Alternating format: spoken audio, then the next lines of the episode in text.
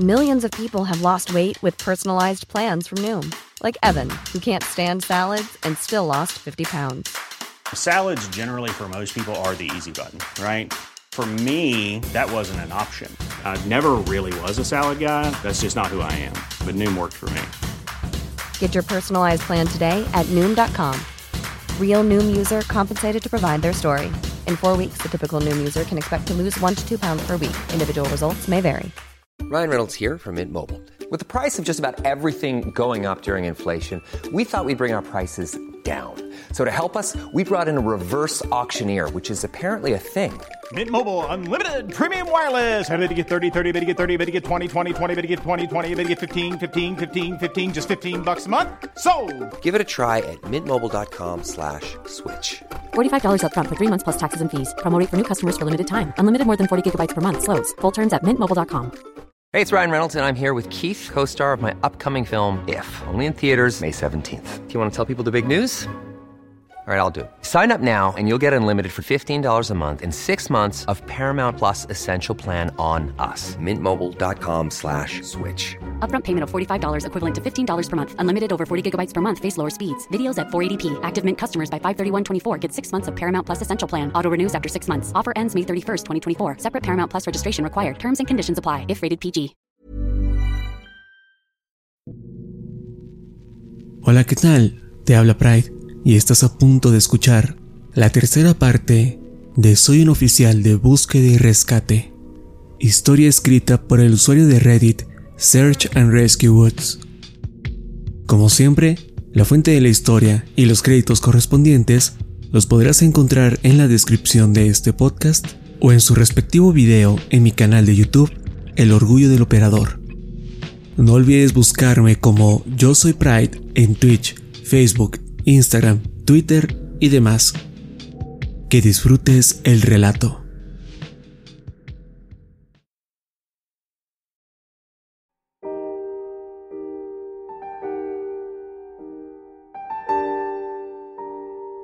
Una vez más me han dejado impresionado por sus positivas respuestas.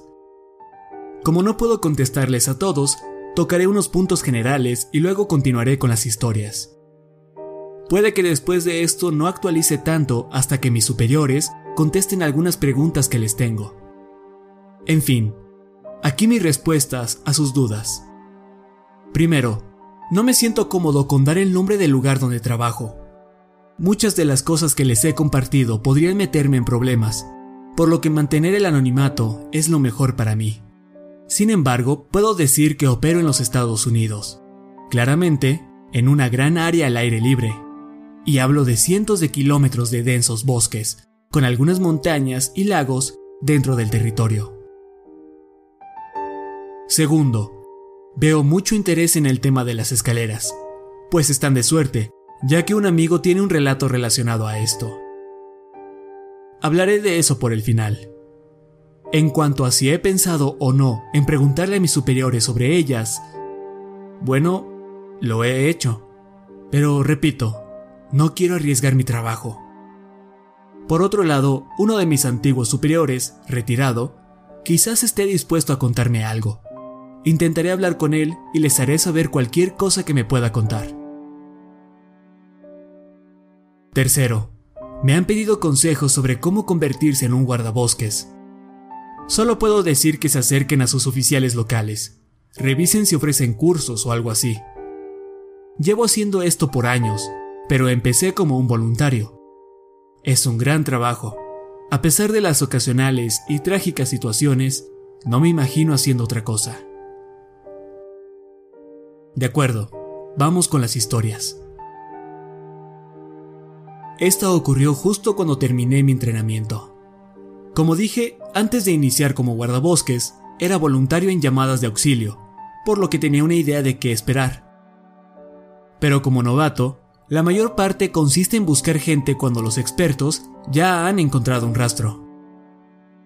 Como oficial, tienes que atender toda clase de llamadas, desde ataques de animales hasta infartos. La misión a la que atendí ocurrió muy temprano por la mañana. El llamado fue hecho por un matrimonio joven que se encontraba sobre un sendero cercano a un lago. El esposo estaba histérico, no teníamos idea de lo que sucedía. Podíamos escuchar a su esposa gritar en el fondo. Él nos rogaba que fuésemos al lugar inmediatamente.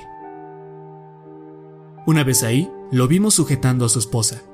Ella tiene algo entre brazos, al mismo tiempo que suelta unos alaridos propios de un animal. En cuanto nos ve, el esposo grita por ayuda, que pidamos una ambulancia. Por obvias razones no podemos simplemente meter una ambulancia hasta ese punto. Así que le preguntamos sobre la gravedad del asunto y que si su esposa puede caminar por su cuenta. Él, por fin puede tranquilizarse lo suficiente para decirnos que su esposa no es la que necesita ayuda. Mientras tratamos de calmarlos, le pregunto a su mujer qué ocurre. Ella se mece hacia adelante y atrás, llorando a gritos. Me hinco a su lado. Ahí veo la cangurera atada en su pecho y mi corazón se estremece. Mientras intento tranquilizarla, abro lentamente sus brazos para ver lo que sostiene. Es su bebé, muerto. Tiene la cabeza hundida de un lado y su cuerpo está cubierto de rasguños. Había visto cadáveres antes, pero algo en esa situación me molestaba mucho. Me tomé un segundo para recuperar la compostura. Luego le pedí ayuda a uno de los veteranos. Nos llevó una hora convencer a la mujer de que nos dejara revisar a su niño. Cada que intentábamos tomarlo perdía la cabeza mientras alegaba que estaba bien, que su hijo se pondría mejor. Una vez que por fin nos entregó el cuerpo, lo llevamos de vuelta a emergencias solo para que los paramédicos reafirmaran lo que ya sabíamos. Estaba muerto. Falleció al instante por la enorme herida en su cabeza. Más tarde, hablé con una buena amiga, enfermera del centro médico. Ella me contó lo que había pasado. Resulta que la pareja daba un paseo con su bebé, cuando éste comenzó a fastidiarse de la cangurera. Por lo tanto, el padre se ofreció a cargarlo mientras pasaban por una pequeña bajada en el sendero. La madre le seguía el paso, pero pisó sobre un montón de tierra suelta y terminó resbalándose. Se desplomó sobre su esposo, y éste soltó al bebé, quien cayó aproximadamente 6 metros por la pendiente. El papá se apresuró para recuperar al pequeño, pero este ya se encontraba en el fondo, en un sitio con un montón de rocas. El niño solo tenía 15 meses de haber nacido. Sin duda, una de las peores misiones que he atendido. Una donde un simple accidente termina en el peor escenario posible.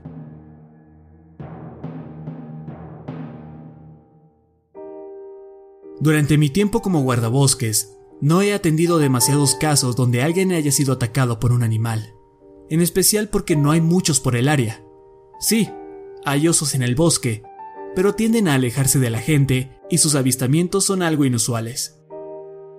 La mayoría de vida salvaje consta de animales pequeños como coyotes, mapaches o zorrillos. Sin embargo, algo que sí vemos seguido son alces. Y déjenme decirles que los alces son unos hijos de puta te perseguirán por cualquier cosa o por ninguna en particular. Y que Dios te ampare si te topas con una madre y su cría. Una de las llamadas más impresionantes que he recibido involucraba a un chico que fue perseguido por un macho enorme. El muchacho se había quedado atrapado encima de un árbol. Tomó una hora bajarlo, y cuando finalmente pisó tierra firme, solo exclamó, Mierda, los bastardos son más grandes de cerca. Supongo que no es un relato aterrador, pero nos gusta recordarlo y burlarnos del tipo. Honestamente no sé cómo olvidé la siguiente historia. Quizás porque he intentado tanto olvidarla que lo logré sin darme cuenta. Como alguien que pasa literalmente todo su tiempo en la intemperie, uno no quiere que lo asusten en medio del bosque, mucho menos quedarse solo. Por eso, cuando experimentas cosas así, tiendes a querer olvidarlas lo más pronto posible. Lo que ocurrió en esta anécdota es, hasta el día de hoy, la única cosa que me ha hecho cuestionarme si este trabajo es el adecuado para mí. No me gusta mucho hablar de esto, pero trataré de recordar todo tan fielmente como me sea posible. Tomó lugar a finales de una primavera, una llamada típica de búsqueda y rescate. Una niña de cuatro años se había extraviado al alejarse del campamento de su familia. Llevaba perdida solo dos horas, pero sus parientes ya se encontraban desesperados. Dijeron lo mismo que todos los padres de familia. Mi hija jamás había hecho algo así. Ella es una buena niña. Se porta bien. Les aseguramos a los padres que haremos todo lo posible para encontrarla, y nos dividimos en formación estándar. Mi pareja de esa ocasión era un buen amigo mío. Conversábamos casualmente conforme registrábamos el área. Sé que esto puede sonar apático de mi parte, pero cuando pasas tiempo atendiendo casos así, te desensibilizas de cierta forma. Es más, me atrevería a decir que debes aprender a hacerlo si es que quieres seguir ejerciendo esta profesión. Buscamos por dos horas, pasando incluso el área donde creíamos que era más probable encontrarla. Llegamos hasta un valle, cuando algo nos detiene en seco. Nos congelamos y nos vemos mutuamente. De repente, me siento como en el interior de un avión que se despresuriza. Mis orejas se destapan, como si hubiese descendido tres metros de un jalón. Estoy a punto de preguntarle a mi colega si es que sintió lo mismo, pero antes de que pudiera articular palabra, el sonido más estruendoso que jamás haya escuchado se manifiesta. Tan fuerte como si una locomotora estuviera pasando a nuestro lado, pero en todas direcciones, incluso encima y debajo de nosotros.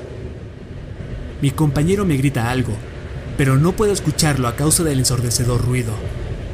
Miramos a nuestros alrededores, tratando de dar con la fuente del sonido, sin éxito. Lo primero que pensé es que se trataba de un montón de tierra y rocas cayendo por algún acantilado, pero la verdad es que no había alguno cerca de nuestra posición. El ruido continúa mientras intentamos comunicarnos a gritos. No obstante, aunque estamos uno al lado del otro, nos es imposible escucharnos. Y así de repentino como apareció, el sonido se fue. Nos quedamos de pie, quietos, y luego, como si nada, los sonidos habituales de la naturaleza comienzan a presentarse nuevamente. Mi colega me pregunta qué carajos acaba de ocurrir, pero no puedo darle respuesta. Solo me encojo de hombros. Pregunto por la radio si alguien más escuchó el maldito fin del mundo. Negativo. Por lo tanto, tratamos de ignorarlo y continuamos con la búsqueda. Una hora después, todos informamos por radio que aún no se ha encontrado a la pequeña.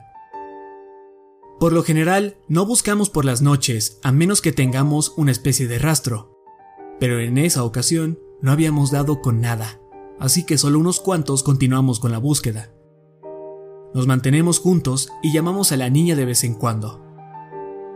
En ese punto, espero con todo mi ser encontrarla, pues si bien no me gustan mucho los niños, la idea de que esté sola en la oscuridad es algo horrible. Cerca de la medianoche, sin signos de la niña, regresamos al punto de encuentro. A mitad del camino, mi amigo me detiene y apunta su linterna a un montón de árboles derribados. Le pregunto si es que escuchó algo, pero solo me responde con que guarde silencio y ponga atención. Lo hago, y en la distancia escucho un llanto, apenas y es audible. Avanzamos a esa dirección y llamamos a la niña una y otra vez. Conforme nos acercamos a los lamentos, una sensación extraña se apodera de mí y le digo a mi compañero que algo no anda bien. Contesta que presiente lo mismo, pero ninguno de los dos sabemos por qué. Nos detenemos, gritamos el nombre de la niña una vez más y ahí es cuando averiguamos qué andaba mal. El lloriqueo es siempre el mismo. Se repetía una y otra vez como si fuera una pista de audio. Chillido. Un quejido leve. Chillido otra vez. Y repetir. Nos echamos a correr. Es la única vez en la que he sido presa del pánico. Había algo en esos chillidos, algo en ese lamento, algo terriblemente mal, y ninguno de los dos queríamos pasar un segundo más en ese lugar. Una vez reunidos con el resto del equipo, preguntamos si es que alguien más escuchó algo raro allá afuera, pero nadie tenía idea de lo que estábamos hablando. Respecto a la niña, nunca dimos con algún rastro. Aún estamos al pendiente por si nos la topamos. A ella y a todos los que nunca hemos hallado. Pero dudo bastante que la encontremos.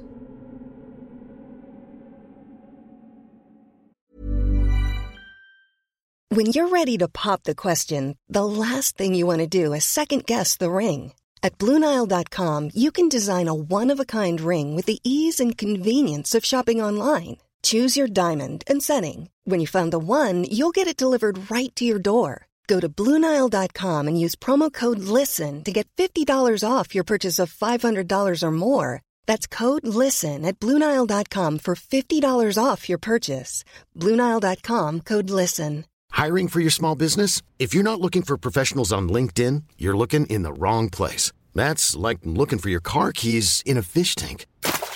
LinkedIn helps you hire professionals you can't find anywhere else, even those who aren't actively searching for a new job but might be open to the perfect role. In a given month, over 70% of LinkedIn users don't even visit other leading job sites. So start looking in the right place. With LinkedIn, you can hire professionals like a professional. Post your free job on linkedin.com slash achieve today. En cuanto a personas extraviadas se refiere, solo un puñado de casos resultan en desapariciones completas. Esto quiere decir que ni siquiera se encontró algún cuerpo. Aunque algunas veces, cuando hallamos un cadáver, se generan más preguntas que respuestas.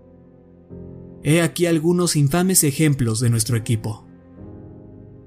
Los restos de un adolescente, recuperados un año después de su desaparición. Encontramos la parte superior de su cráneo los huesos de dos de sus dedos y su cámara a casi 70 kilómetros de donde se le vio por última vez. Desafortunadamente, su cámara estaba destruida. La pelvis de un anciano quien llevaba desaparecido un mes. Fue todo lo que encontramos. La quijada y el pie derecho de un niño de dos años fueron hallados en la cima de una pequeña montaña al sur del parque. El cuerpo de una niña de 10 años con síndrome de Down fue ubicado a casi 32 kilómetros de donde desapareció. Murió tres semanas después de que se perdió. Su atuendo estaba intacto, a excepción de sus zapatos y chaqueta. Al hacer la autopsia, descubrieron bayas y alimentos cocinados en su estómago. El médico declara que es como si alguien lo hubiese cuidado y alimentado. No se pudo señalar sospechoso alguno se encontró el cuerpo congelado de un bebé dentro de un tronco a 16 kilómetros de donde se perdió. Tenía una semana desaparecido. Dentro de su vientre se identificó leche fresca. Por otro lado, ya no tenía lengua.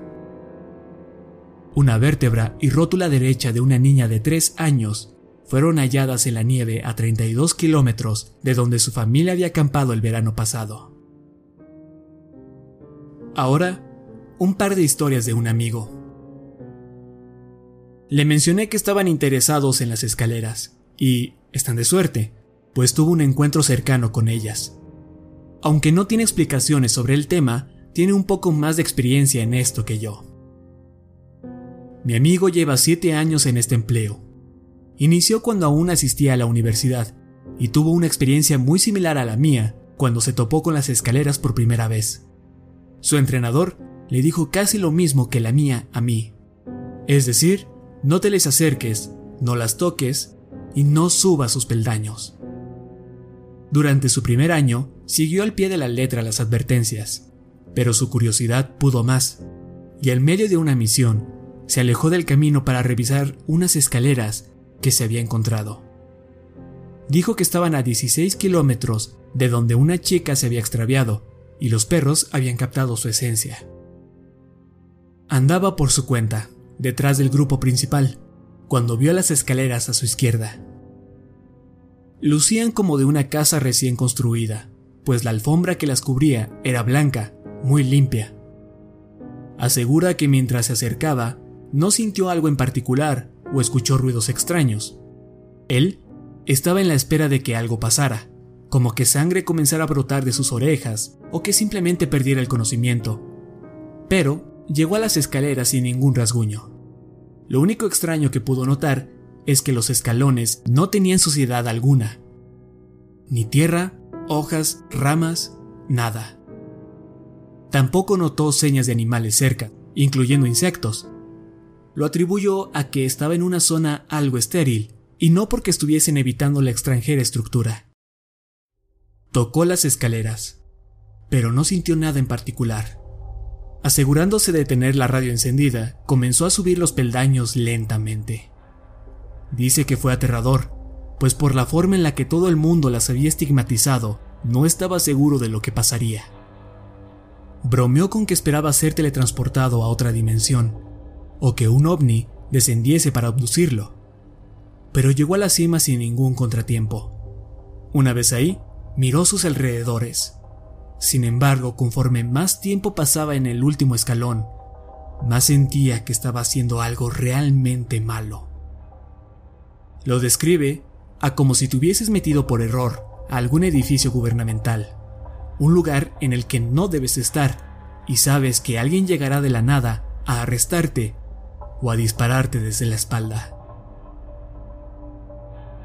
Intentó ignorar dicha sensación, pero esta solo se acrecentaba, y fue ahí cuando se dio cuenta que no podía escuchar nada. Todos los ruidos de la naturaleza se habían desvanecido. Solo podía oír su propia respiración. Bajó de la escalera y se reunió con el equipo de búsqueda. No mencionó lo ocurrido.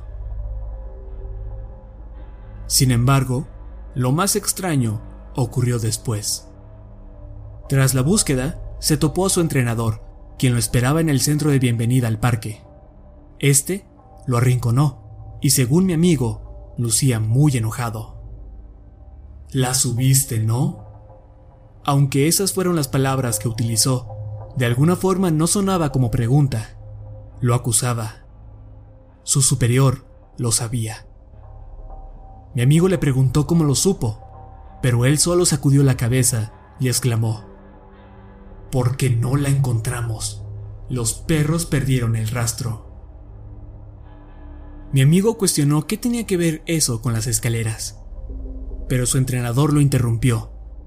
Quería saber cuánto tiempo había pasado ahí arriba, a lo que mi colega contestó que no más de un minuto. El rostro del superior se contorsionó con una ira increíble y le dijo que si volvía a subir una de esas escaleras, lo despedirían inmediatamente. Luego de eso, lo dejó ir. Y creo que nunca le contestó a mi compañero alguna de sus preguntas.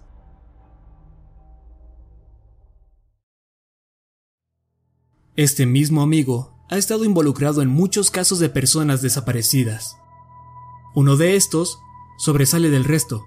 Involucraba a un pequeño de 5 años con una severa discapacidad mental. El chico desapareció de una zona para picnics a finales de otoño. Además de su condición mental, también sufría discapacidad física, por lo que sus padres argumentaban que no pudo simplemente desvanecerse. Era imposible, alguien tuvo que raptarlo. Mi amigo dice que buscaron al niño durante semanas, kilómetros más allá del rango aceptado, pero era como si nunca hubiese estado en el bosque en primer lugar. Los perros no podían dar con su esencia, ni siquiera en el área de picnics, donde se supone que estuvo con su familia. Había leves sospechas sobre los padres, pero era bastante claro que estaban devastados. Imposible que ellos le hubiesen puesto un dedo encima. Eventualmente la búsqueda se canceló, y para invierno ya todos se habían olvidado del asunto. Poco después, mi colega se hallaba entrenando en la nieve, sobre una de las cimas más altas del lugar, cuando notó algo. Al acercarse, descubrió que se trataba de una playera, perteneciente al niño desaparecido. A unos 20 metros de ahí, encontró el cuerpo del pequeño.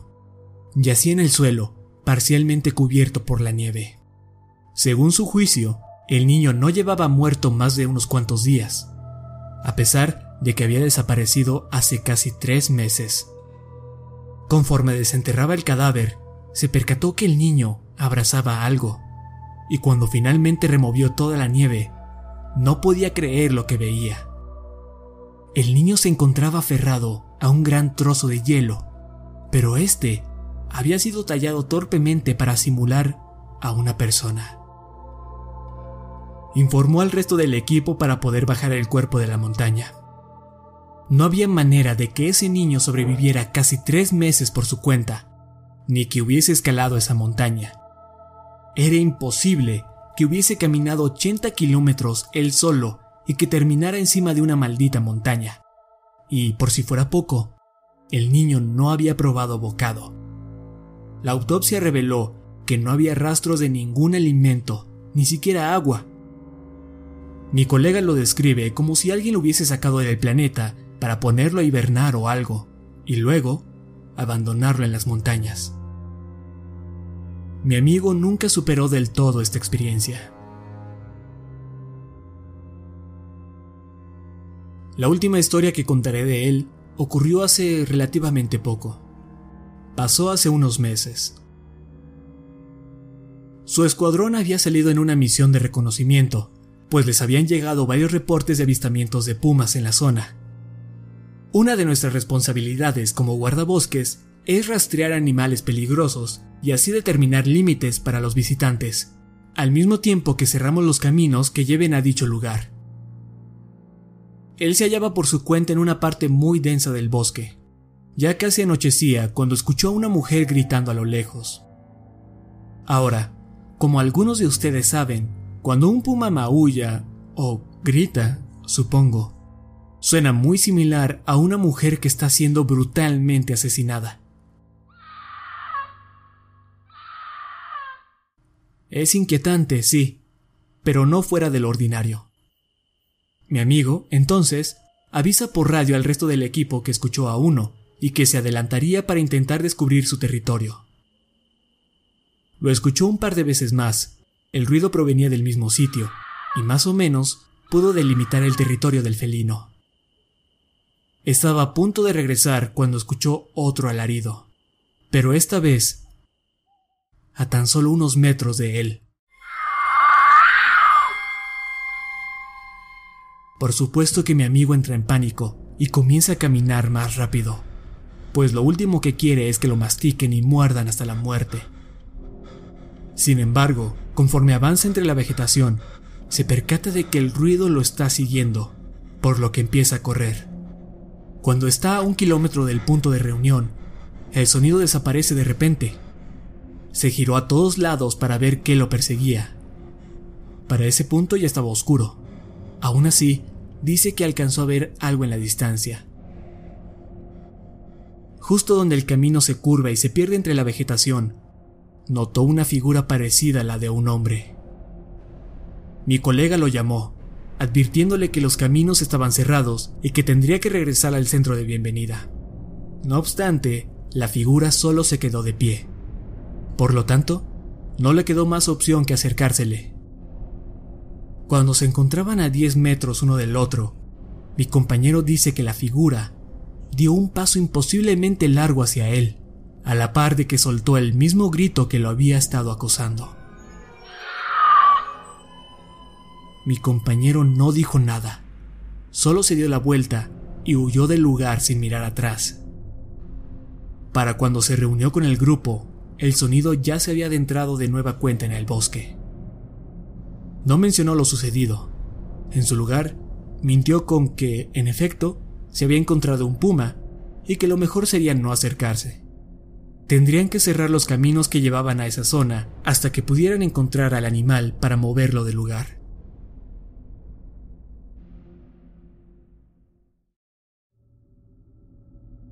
Hasta aquí las historias por ahora. Saldré a un entrenamiento, por lo que veré a muchos antiguos colegas y compañeros que operan en distintas zonas del parque. Les preguntaré si es que tienen alguna anécdota que deseen compartir. Me alegro que se estén interesando por estas historias. Cuando regrese, me aseguraré de contarles más.